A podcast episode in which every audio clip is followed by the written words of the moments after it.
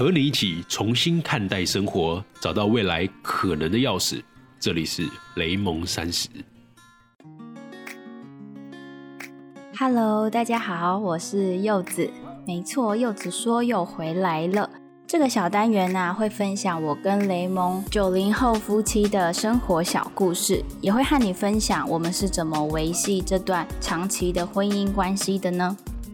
好，在今天的节目正式开始之前啊，想要跟你们分享 Podcast in the House 夏季播客马拉松活动。这个活动呢是由二十五个 Podcaster 一起合作做的一个企划，希望可以让更多人透过这个活动知道有更多的好节目。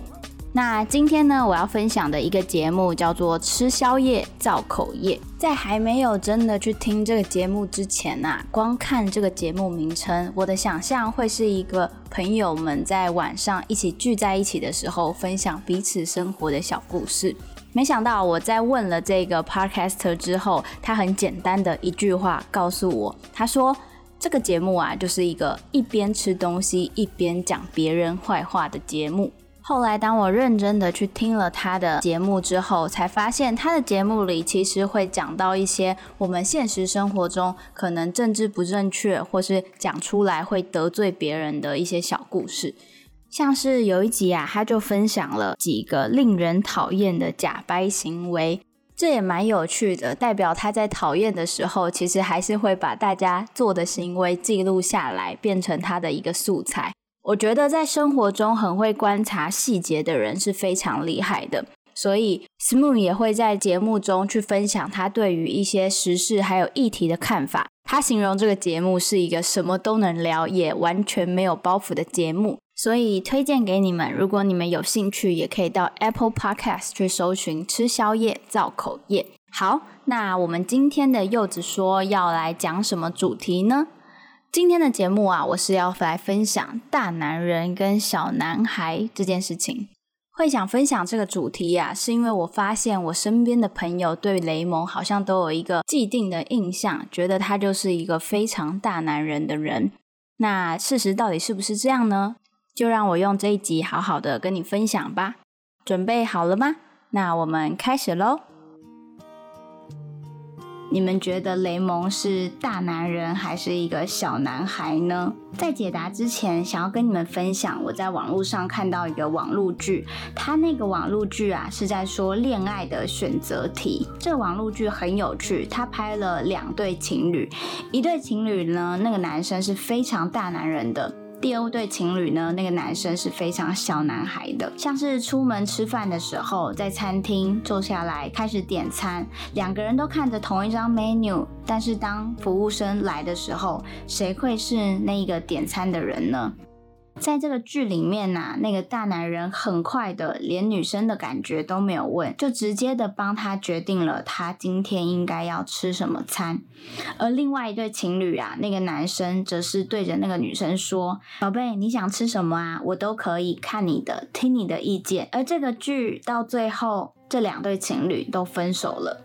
会分手的原因，那个女生对着那个男生说：“我真的觉得你很懦弱，什么事情都无法做决定，连吃个饭也没有办法决定。”而另外一对情侣，那对情侣分手的原因，是因为那个女生说：“我真的觉得你管得太多了，什么事情我都非得听你的意见，我好像……”已经没有自己的样子了。我觉得这个故事啊，很有趣的地方就在于，他把两段关系里面中的角色放到了极端，一个是非常大男人，一个是非常小男孩。但是其实我认为啊，在现实中的爱情关系里面，从来都不会有一个人是极端值的。以我来说好了。有时候，其实我觉得雷蒙是非常大男人的。不管是我要做什么决定，我要跟朋友见面，我出门要穿什么衣服，他都会在旁边说个两句。他会给我他的意见、他的想法，然后建议我是不是应该要照他的话去做。其实有时候我会觉得他真的管得很多，就像是我想要跟朋友见面。我想要出去玩，我想要做什么事情，他都会说可以事先跟他讨论一下。但是我觉得他这个管对我来说是好事，因为我啊，其实，在生活中是很容易犹豫不决的，就像是要点个餐，要喝什么饮料，我常常都会在二选一的时候考虑了很久。这个是我非常非常大的一个缺点，因为时间常常就这样不知不觉的流失掉了。喝一杯真奶要加椰果吗？今天要吃咖喱饭还是吃乌龙面？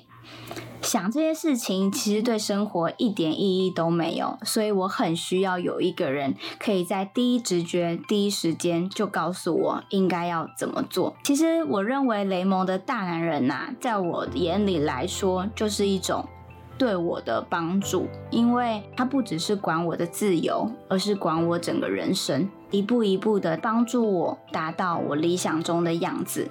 知道我现在这个时间应该要做哪些事，什么不该做，什么该做。但是回过来说啊，有时候在我眼里，也就像是一个小男孩一样。他在脸书上看到一则感动的故事：一个小男孩每天最期待的时刻，就是在下午两点走出去家门，站在院子里等着垃圾车经过。然后他为了要跟那个垃圾车的人打招呼，跟他说一声辛苦了，像是这种小故事，雷蒙他就会很感动的、很开心的传给我说：“你看，我觉得这真的好棒哦。”或是他在被别人攻击的时候，他也会像一个小孩一样，需要我的鼓励，需要我的安慰。而我呢，也觉得我自己是时而大女人，时而小女孩吧。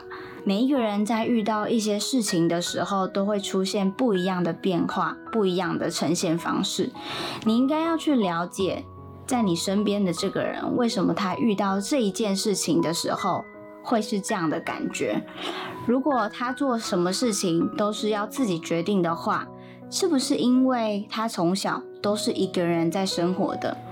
如果他是一个常常会需要你做决定的人，是不是他从小就是有一个固定让他一直可以依赖的对象？在面对爱情的时候，既然你已经选择了付出爱去爱这个人的话，你的包容应该不只是包容他的现在，而是包容他的过去，因为过去的那些回忆、那些过程，才有了现在的他。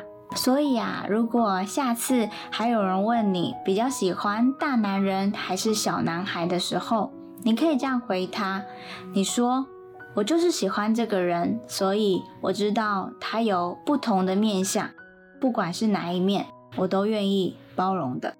那今天这就是我们的内容。如果你喜欢今天的内容的话，记得到 Apple Podcast 去帮我们打新评分，不要分期付款。也可以搜寻脸书社团雷蒙三十，加入我们一起讨论。另外啊，再跟你们分享一件事情，是我把柚子说的内容变成了 YouTube 了。现在啊，你可以到 YouTube 搜寻“幼稚夫妻”，你就可以看到今天的内容啦。好，如果你也有想分享的故事，欢迎你私讯给我们，我会用我的方式让大家知道你特别的故事的。那今天这集就到这边。我们下次再见喽，拜拜。